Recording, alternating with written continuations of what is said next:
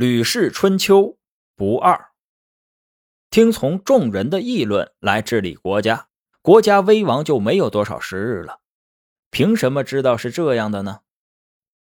老子崇尚柔，孔子崇尚仁，墨翟崇尚节俭，关隐崇尚清静，列子崇尚虚无，陈骈崇尚齐同，杨生崇尚自我，孙膑崇尚世态，王廖崇尚先谋。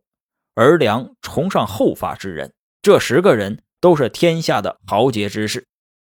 设置锣鼓是为了统一士族的进退，统一法令是为了统一民心，使智者不耍花招，使愚者不犯错误，是为了统一众人的智力，使勇敢的人不敢冒进，使胆怯的人不敢后退，是为了统一大家的力量。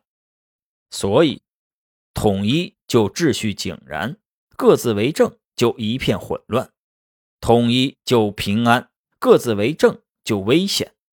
能够使众多不同的事物齐同，使愚蠢的、聪明的、灵巧的、笨拙的人都能竭尽所能，就像由一个起点出发一样，大概只有圣人才能做得到吧。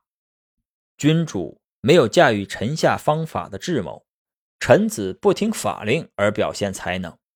依仗强力而使人们习惯于守法，是不足以实现的。